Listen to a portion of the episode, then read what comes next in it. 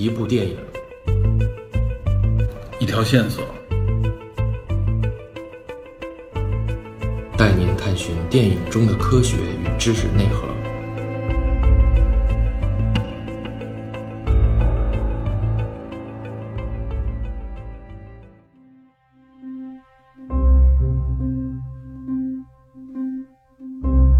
Hello，大家好，我是 Peter，欢迎收听本期的电影侦探。承接上集，我们聊到了这本啊古斯塔夫勒庞的《乌合之众》。在这期节目当中啊，我们将借助《一秒钟》这部电影，以政治大背景这个范畴之外的群体心理学这个角度来看一看那段历史和人们的行为。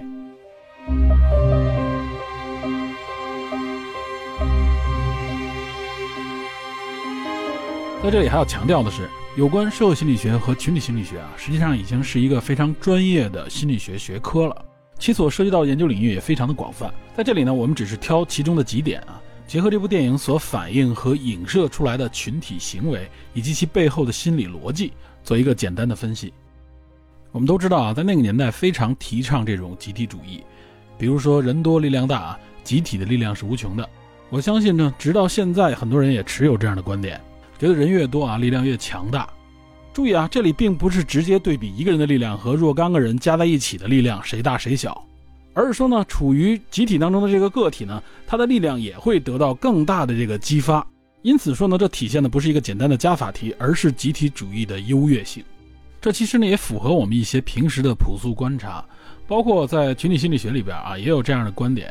就是早期呢，人们发现，当人呢形成一个简单的群体啊。哪怕是两人或两人以上的时候啊，他在做一些事情的时候，就体现出比个体独立做这件事情的时候会得到更好的成绩。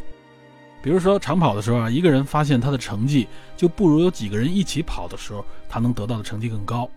再比如说呢，在学校啊，在儿童的这个群体里面发现呢，当让他们做一些简单的任务的时候，比如说完成一些简单的劳作，或者说呢做一些简单的数学题的时候啊，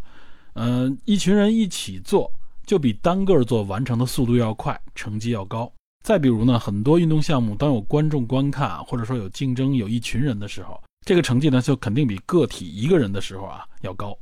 而且呢，这一现象它还不仅仅局限于人类当中，它在一些动物群体当中呢也有所体现。其实呢，在群体心理学里面啊，管这个机制叫做什么呢？叫做社会助长作用。简单说呢，它就是因为群体的存在而会激发、唤醒人们内心当中的一些力量，形成一种唤起作用。然而呢，心理学家们又发现啊，在做同样的这样的实验的时候啊，比如说让一些儿童、让一群人去完成一个比较难的任务的时候啊，这个任务呢要比平时他们简单就可以完成的这个任务要难啊，很多他们不熟悉的领域的时候啊，人多反而会影响大家的成绩。这个现象呢也经常发生。这时候就产生了一个很矛盾的结论，就是说人多的时候，它到底是助长了个体的这个力量呢，还是削弱了个体的这个力量？这个问题和争议呢，曾经困扰了心理学界啊很长的一段时间，直到著名的美国社会心理学家扎荣茨啊，也有翻译过来叫查荣克，他提出了一个理论呢，很好的解释了这种矛盾的现象。首先呢，群体效应肯定会起到一个唤醒的作用啊，唤醒的主要就是个体的这种兴奋感，这种兴奋呢，某种程度上来说，也可以说是一种紧张感。然后呢，通过实验，他发现呢，面对简单任务的时候啊，这种唤醒就增强了一种优势的反应，啊，这样的话就能更好的来完成任务。但是面对复杂任务的时候呢，往往唤醒的就是一种啊人的错误反应，从而降低了成绩。也就是说呢，在面对简单任务的时候啊，人多力量大，这个是成立的；但是面对复杂任务的时候，往往起到的是反作用。张荣慈呢就管这个叫做社会助长与社会干扰。这个干扰也可以叫做抑制啊，也叫社会抑制作用。这也就很好的解释了啊，为什么说一些简单的事情，比如说喊口号啊，一些体育比赛啊，或者说是一些大型的啊，并不复杂的重复性劳作，面对这样的任务的时候啊，人多力量大，人越多啊，成绩越好。这种彼此激励啊，彼此唤醒，或者说是陪伴作用，起到了很好的正向作用。但是面对一些复杂的事情，或者说是一些创造性任务的时候啊，人多未必能起到一个正向作用，反而会起到反作用。这个呢，就是我们来如何理解和看待所谓群体的力量。人多到底力量大，它大在什么地方？所以我们看待群体的时候啊，为什么说它是一个中性词？就像在《乌合之众》这本书里也说啊，乌合之众是一种力量，它有的时候呢可以给人类社会带来良好的一种效应，但有的时候呢也会给社会带来这种破坏的作用。所以在这里呢，我们首先要对集体的这个力量有一个比较客观立体的理解，同时呢，我们就可以更加清晰的看到文革呢这种轰轰烈烈的集体运动，它到底给我们这个社会啊，给我们个体带来了什么？当然了，这个群体不仅仅是表现在力量这个层面，它还有其他的一些明确的特征。接下来呢，我会给大家介绍一下，在群体状态下四种非常具有代表性的个体行为特征。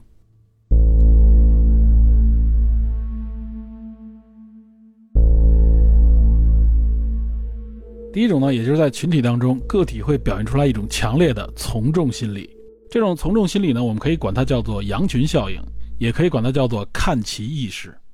首先呢，之所以叫做羊群效应啊，顾名思义。也就说明呢，在生物界啊，这种从众心态、从众行为在群体当中就非常的显见。这不仅仅局限在羊群上面啊，在很多生物群体上面都有这种现象。比如我们看非洲的这个啊动物迁徙的时候啊，比如说像角马就非常明显。那么这种群体啊模仿的行为呢，在这个动物圈里边啊。除了从小在长大过程当中呢，它必须有这种模仿行为才能生存下去的这种原因之外呢，它的这种群体策略呢，也是保证啊这个种群能够繁衍生存、长期积累下来的一个有效策略。那么这种简单的行为模仿啊，群体跟随的这种效应呢，在人群当中呢也非常的常见。有心理学家的分析呢，在人类当中啊，这种从众心理背后是一个怎么样的心理机制呢？首先呢，通过简单的实验就能证明有一种群体压力存在。有一个比较著名的实验叫做阿西从众实验啊。这个实验实际上呢是将七个人组成一组，这七个人当中呢有六个人实际上都是实验人员，只有一个人是被测试人员啊，他不知道其他人的身份。然后呢一起做一个简单的测试。这个测试什么呢？就是先给他们一个纸条，纸条上有一个线段，让他看清这个线段的长度。然后呢再发给每个人第二张纸，这张纸上面呢有 A、B、C 三个答案啊。就分别画出三个线条，其中呢有一个线条啊是和刚才第一张纸上的线条长度一致的。这个时候呢，让这个被测试者啊最后一个回答，让前面的这个六个实验人员先回答。当前面六个人啊一致做出一个错误的判断的时候呢，看对这个被测试者会产生怎么样的影响。结果呢，在多人多轮次的这个试验当中啊，发现有百分之三十七的回答呢会遵从前面的这个错误答案。另外呢，会有百分之七十五左右的人呢，至少出现一次啊，就是从众心理，也就是跟随前面错误的这个答案。那么在单独回答这个问题的时候呢，这个错误率就明显降低了，也就是没有受到这个从众压力的影响。这里面有的人呢，可能就本身确实是认错了，但是呢，大部分的错误答案当中呢，确实是出于一种啊，屈从于前面大多数人判断的这种心理，而且呢，这个实验是没有任何奖惩的。因此呢，也就是不给他客观的外在压力。另外呢，这个实验当中啊，还有一种情况，也就是前面六个人当中，如果有一个人啊做出一个不一样的判断的时候，那么最后一个人的回答呢，就会明显的降低这个从众概率。所以，我们看这个实验得出的结论也是呢，从众心理是非常强烈的，而且呢，这还是没有奖惩压力存在的情况下。那么，如果加上奖惩压力的话啊，这种从众心理呢，就更加明确了。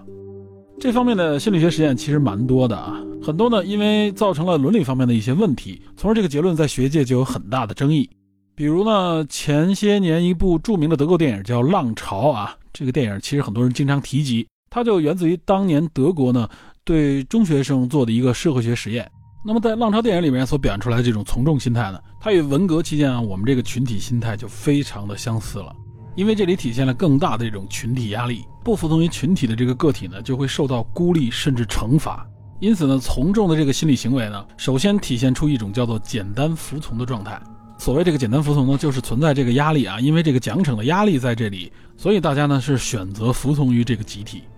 那么这个学生群体呢，就变得越来越遵守纪律啊，他们穿上制服，呼喊口号啊，变得越来越整齐，而且还相互监督。他们以此为荣，而且行为越来越极端。逐渐丧失独立的人格和理性，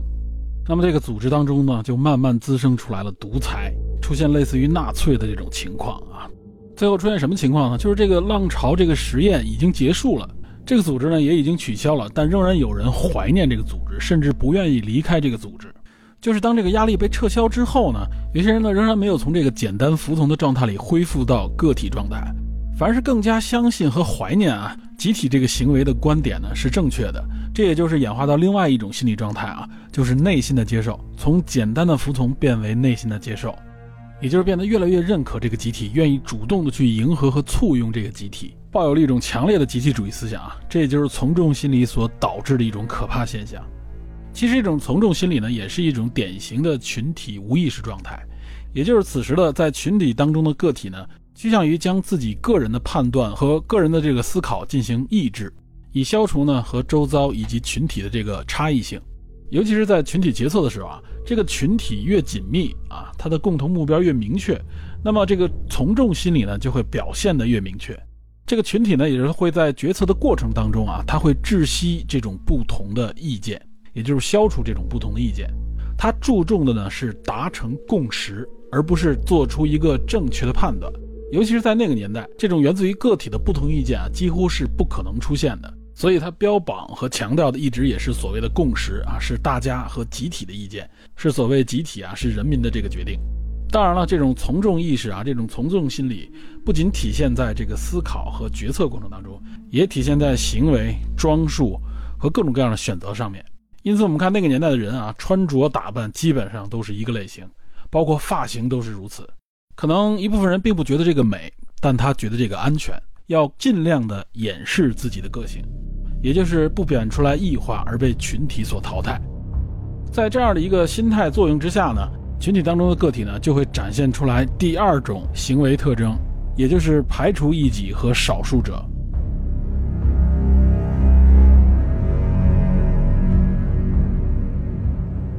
我们就拿从众心理里边啊，这个有关群体决策的这个过程当中，它因为会趋同于大家共同的这个所谓共识，而不是正确的结果，因此呢，群体成员会沿着一个处于优势地位的观点呢，不断的倾斜。所以，我们看那个时候啊，群体的决策也好，或者说群体这种表态啊，它只会所谓的越来越红，越来越专啊，它不可能产生出什么新奇的、奇异的这种决策，是朝着一个方向啊，不断的极端化。因此呢，这个群体他就会打压任何啊否定这种决策或者质疑这种决策的个体，包括那些持不同意见啊，甚至表态不够坚决的个体，哪怕对这个决策呢产生一些更多的反思或者说独立的思考，都是危险的。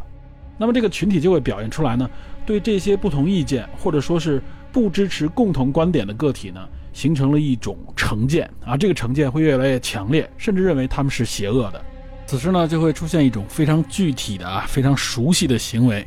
也就是呢，互相的监督和举报。他监督和举报的具体内容是什么呢？其实主要针对的啊，就是是否对这个集体忠诚，以及呢，某一个体呢，是否产生了与集体的这个决定不一致的思想和行为。因为他们觉得呢，这样的思想和行为会伤害这个集体，同时呢，这种行为往往表现出来一种啊，不从众的特征。那么这种不从众呢，显然是对从众群体的一种冒犯，因为他们觉得呢，你拥有了某种他们不拥有的特权，这是绝对不允许的。所以呢，针对这些不从众的个体呢，就要把它举报和标注出来。因此，我们看这个标签啊，也能看出来，这种标签都带有强烈的啊背叛集体的那种色彩。所以，这种举报呢，也不是我们平时当中啊，因为看到违法现象的这个举报，跟这个还不太一样。简单说呢，就是一种打压异己的手段。从而呢，这些个体就会被更加的孤立，他们会成为集体的反面，这样呢，就会给他们扣上各种各样的标签和帽子啊，比如说在电影里提到的这些坏分子啊，文革那时候经常所提的什么反革命分子啊，什么走资派啊，对他们的行为描述呢，也是啊，里通卖国呀，汉奸啊，然后呢，挖社会主义墙角等等，你听啊，都是来伤害集体的这些行为。一旦扣上这样的标签呢，我们刚才也介绍了。就可以非常简单的孤立和打压这类个体，这同时呢也是对其他个体最有效的警告方式啊，也就可以进一步的来压制不同的意见。此时，这种打压呢会激发出群体里出现一种行为，这种行为呢就是以展现呢打压这种不同意见个体的打压力度以及冷酷毫不留情的这个程度为炫耀资本，从而呢来标榜自己啊对这个集体的绝对效忠。这也就是这种群体当中啊，个体所产生出来的第三种行为特征，也就是行为的极端化。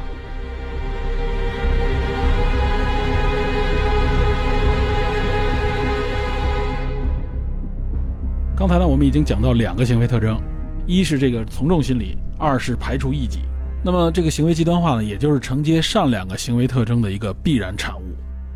这个行为的极端化，实际上也有刚才我们说的啊，群体力量大的这么一个作用在其中。它有一个唤起作用，这个唤起是唤起个体的所谓荣誉感，所谓的这种啊积极的这种心态。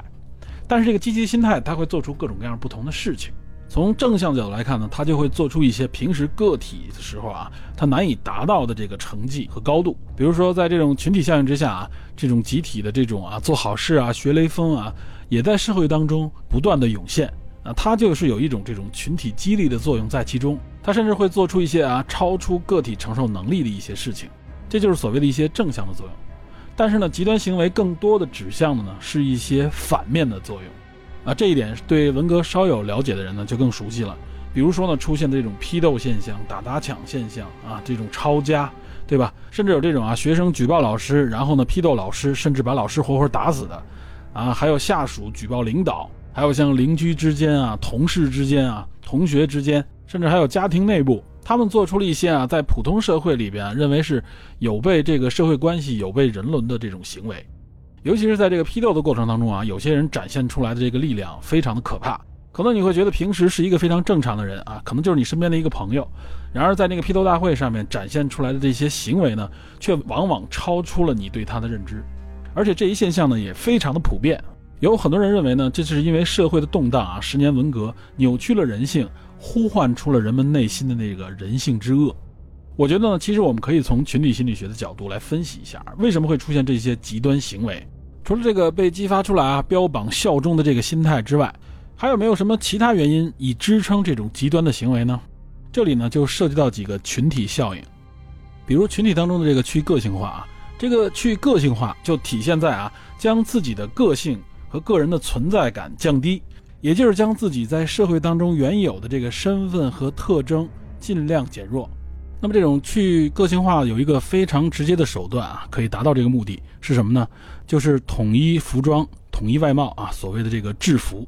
而且呢，有历史学家们专门对此做了一个研究啊，发现呢，凡是在古代的这些军队当中，无论是部落之间的战争啊，还是后来这种王朝之间这个战争当中，凡是有统一制服的这些军队啊，相对来说比没有统一制服的这个军队显示出更强的战斗力和凶残度。发生这种屠杀俘虏啊，甚至是对敌对的族群或者城市进行屠戮的这种行为呢，就明显高于没有统一制服化的这种军队。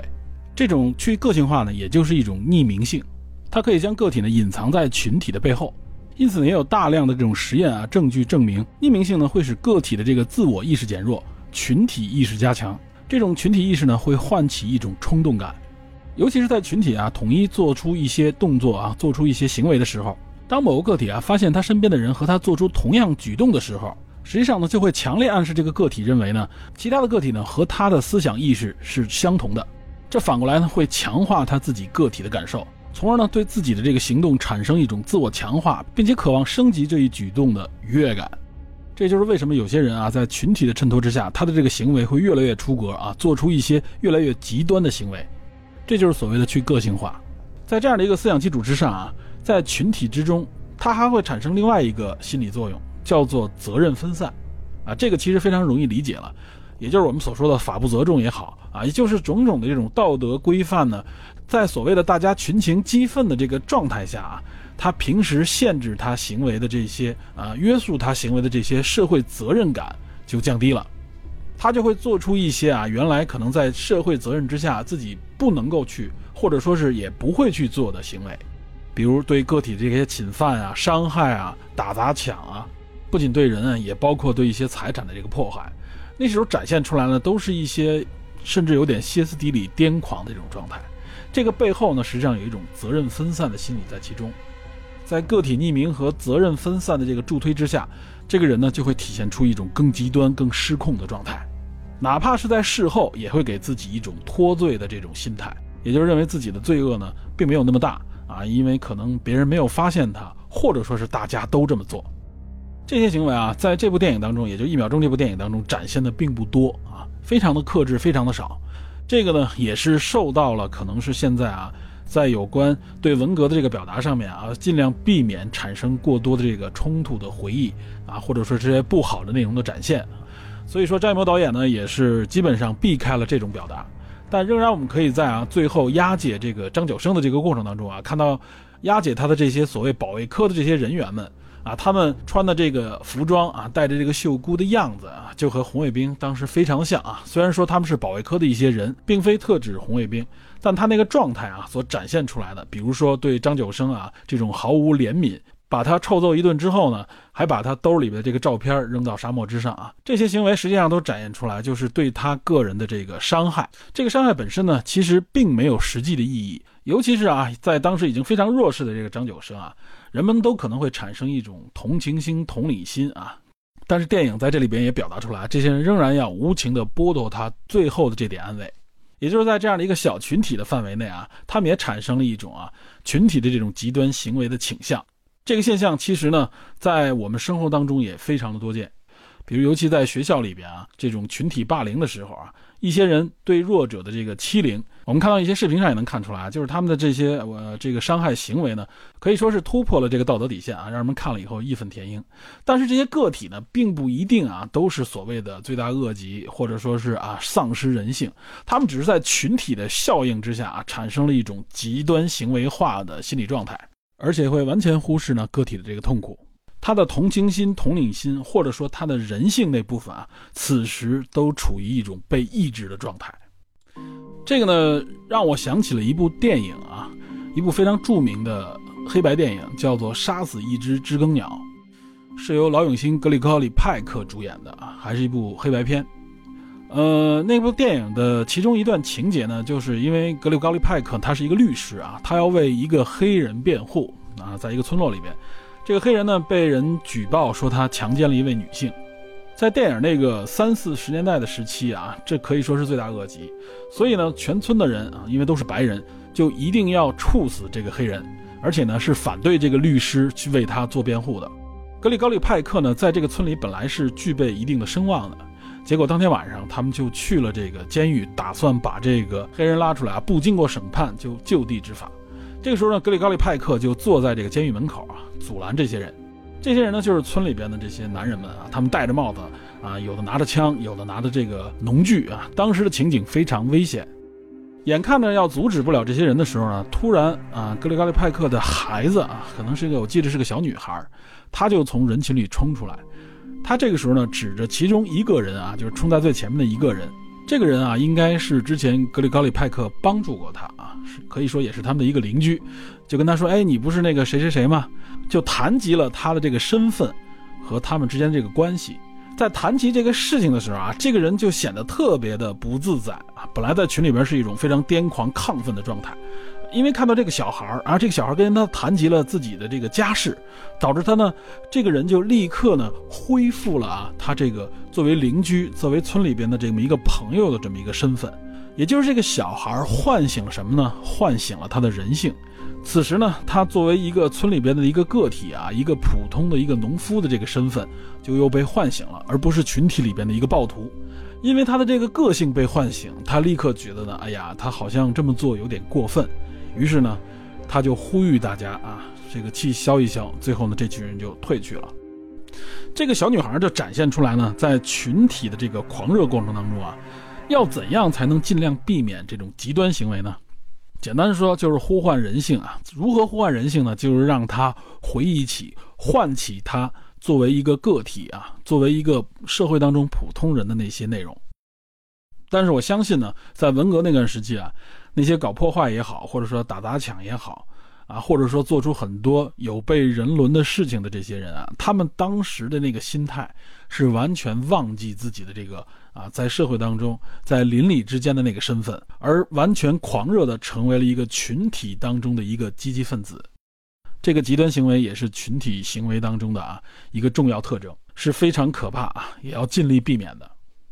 好，我们这是谈了群体下的啊三种行为特征了。从众、排除异己、行为极端，那么这第四个特征呢，就是表现出来啊对受害者的冷漠。那么这个冷漠背后的心理机制是什么呢？也就是旁观者效应。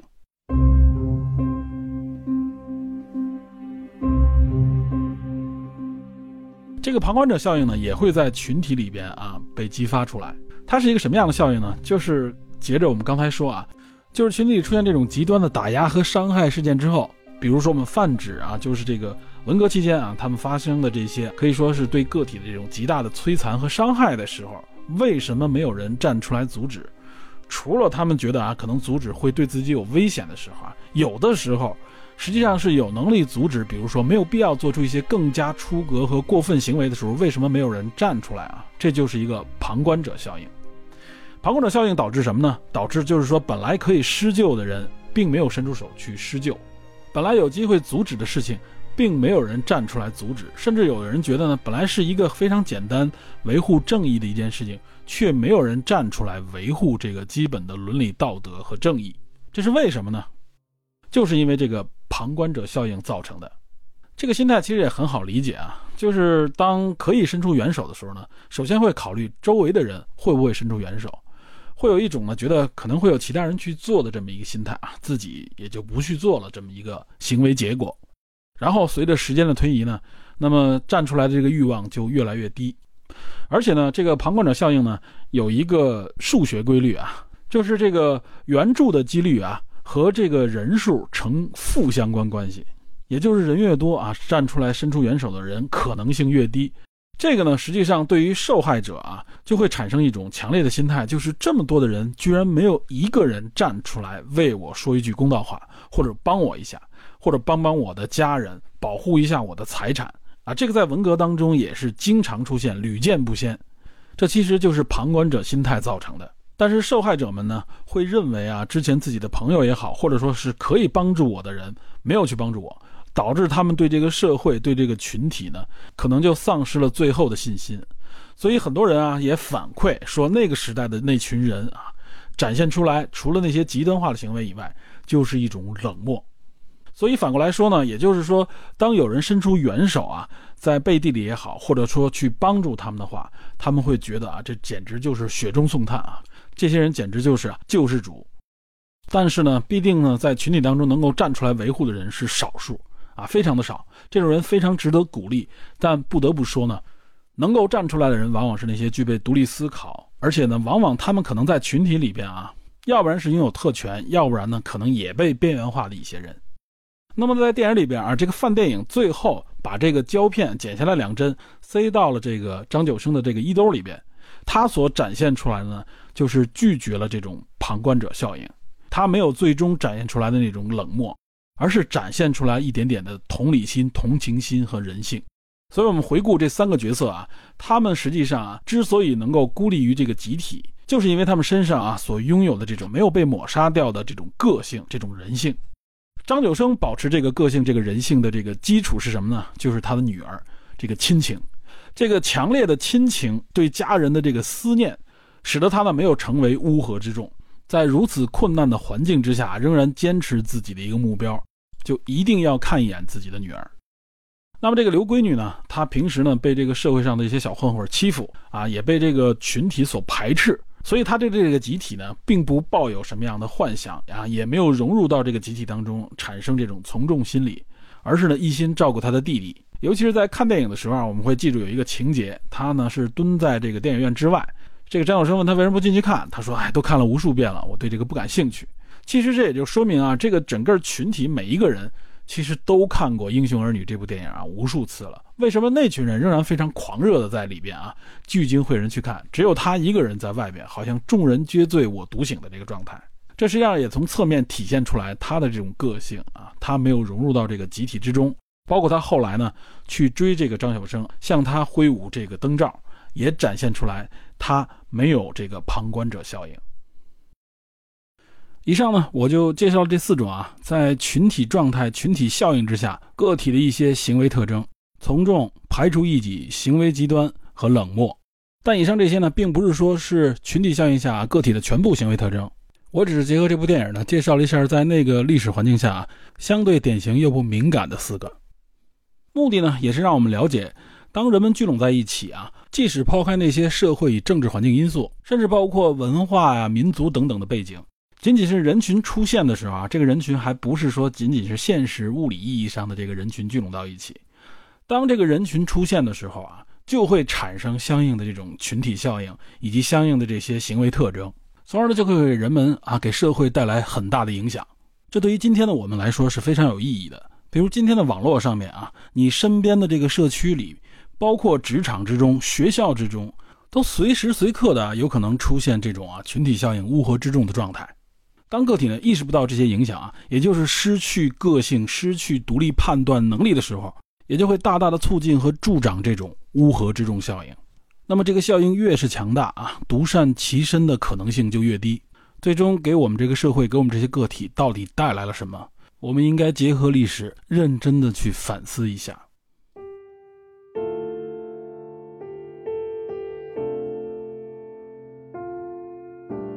有人说呢，张艺谋的这部《一秒钟》啊，是他写给电影的一封情书啊。那这好像官方也是这么宣传的。呃，我个人觉得呢，这实际上就是一个壳。那么至于这个壳的作用，我相信啊，大家稍微思考一下也能明白有什么意义。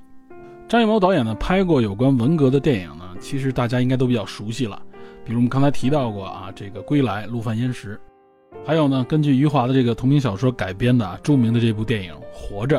这是上个世纪九十年代的一部著名电影，可惜呢是一部禁片，至今呢仍然不能公开的上映。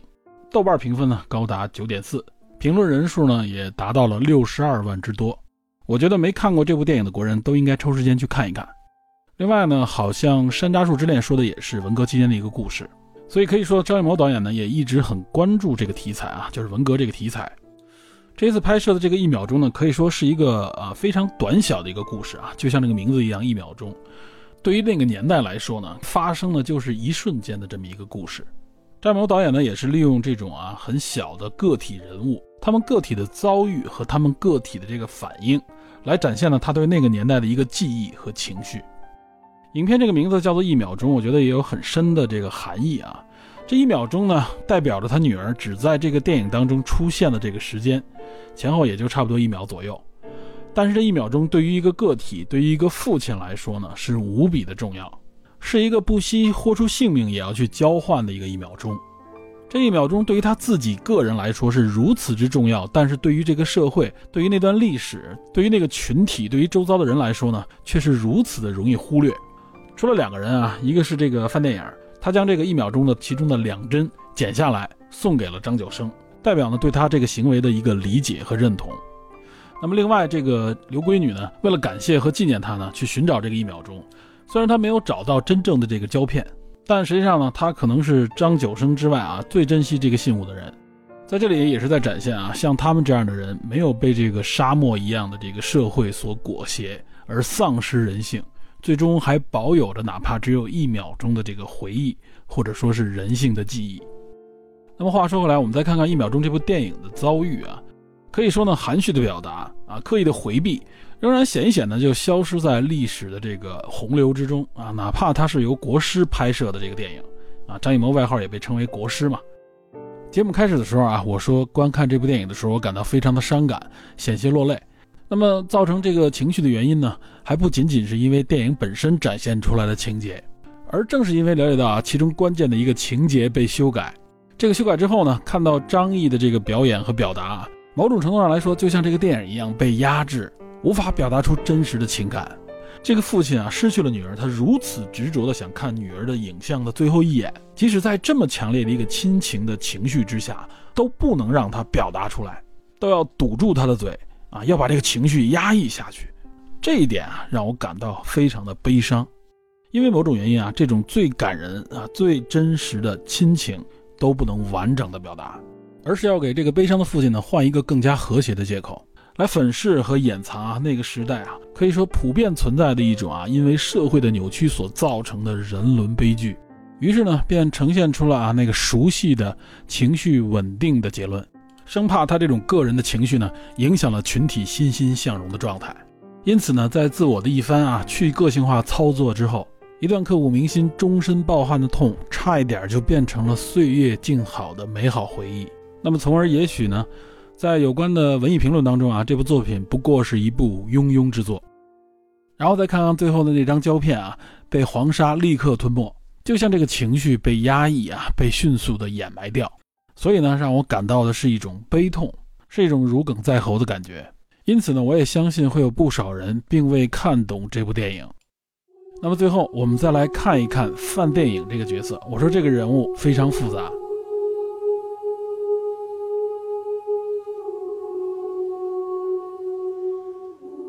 这个人物背后呢，实际上有着很多情绪的这个凝结。我个人觉得呢，这个人物所影射的至少有一个维度是非常明确的，也就是实际上呢，这个范电影所代表的呢，就是中国的文艺工作者。他们尤其在那个特殊的年代呢，起到的是一个宣传的作用。那么正是因为他们这个宣传的职能和作用呢，让他们在群众当中啊，在群体当中拥有了一定的特殊地位，也得到了群众的这个追捧。所以他们呢，在群众当中是有一定的号召力的，这一点在影片当中展现的非常清晰。但他们的作用呢，实际上就是进行宣传和宣讲，更多的就是来强化这个集体的凝聚力，也就是对这个集体呢起到一个极化的推动作用。因此呢，他们是手握发动群众的这个强大能力，也就是带着这个群众去洗这个胶片。这里边就展现出来，范电影有这种非常强的号召力。但其实呢，他们非常的惧怕失去自己啊所拥有的这个地位，也就是他们这个特殊的这个职权和职位。影片当中也有很直白的表达啊，他们害怕失去这样的位置，所以希望一直呢能够占据这个位置。所以呢，在管理者面前啊，在所谓的组织面前，他们毕恭毕敬啊，生怕呢有任何的错误，使得自己的这个地位不保。范伟呢就把这个小心翼翼、如履薄冰的一面很好的表演了出来，可以说是既虚伪啊又脆弱的这一面。而且呢，在这个影片里边啊，他这个儿子实际上还有一层隐喻啊，就是因为小时候喝了这个清洗液的这个药水，而导致得病，最后这个智力有所缺陷的这个儿子。我觉得这个角色实际上是在隐喻什么呢？他作为这个范电影的孩子啊，实际上就是可以说是啊，艺术创作者的这个作品，也就是文艺作者们他们创造的这个作品呢，实际上是因为环境的影响导致是不健全的、有缺陷的。这一点呢，可以说是这些文艺创作者们终身的遗憾，可能也就是在影射这部电影啊，为了能够公之于众啊，不得不做了很多的妥协和修改，最终呢，导致这个孩子啊，就是这个作品，失去了他应有的这个锐度和亮度，变成了一个残缺的产品，沦为自己创作当中的污点，别人的笑柄，只能期盼，但愿有朝一日可以发布一个魏山杰导演剪辑版。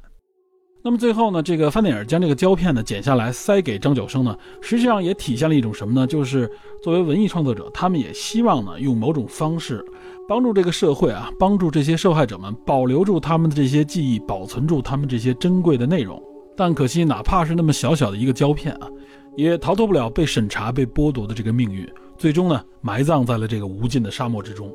所以呢，范电影这个角色同样给人一种啊无力感，一种无奈感。同时，也展现出来是一个可悲的角色。好在呢，我们经历了那十年的浩劫之后呢，有这个改革开放啊，国家越来越强盛，社会越来越开明。那么，作为群众啊，作为群体，我们也慢慢的啊走向了世界，慢慢的认识了这个世界。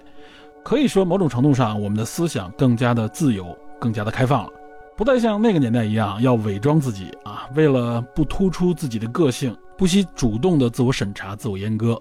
可以说，我们现代人呢，拥有更广阔啊、更加自由的空间了。但是不得不说呢，我们每一个个体呢，又随时能够组成一个啊巨大的社会群体，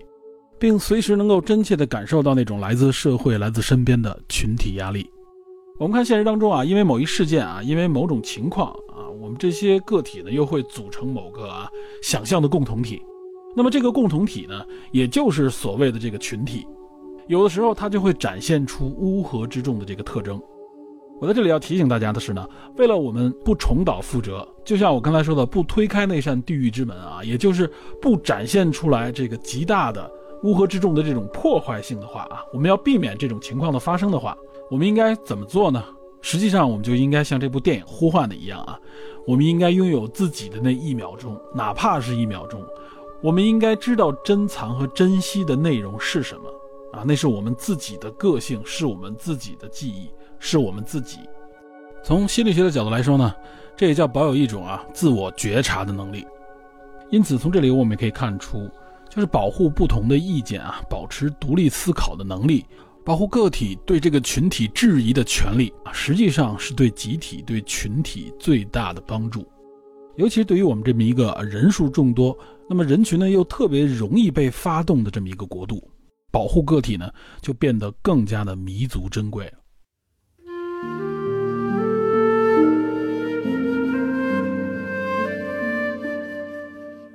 我在这里也是呼吁呢，有关权力部门，若真的是想为这个社会、这个群体啊，以及这个群体当中的每一个人提供一个良好环境的话，那么他应该尽量的去保护文艺创作者们他们自己的个性和他们的原创作品，而非反其道而行之。那么，作为我们这每一个独立的个体，我们也许不能去改变啊这个国家在某些层面上的决策机制。但是作为这个社会当中啊，这个社会群体当中的一员，我们可以做的就是做回我们自己，保持独立的人格，不盲从；保持独立的思考和质疑的精神，不随波逐流。这是保护我们自己，也是保护这个社会最重要的一份力量。同时呢，也是希望无论你拥有什么样的权利，还是具备什么样的身份，都首先不要忘掉自己是一个独立的人。千万不要去阉割和抹杀别人的思想和记忆，哪怕那段记忆只有一秒钟。好，感谢您收听本期的电影侦探，请您持续锁定本节目，我们下期再见。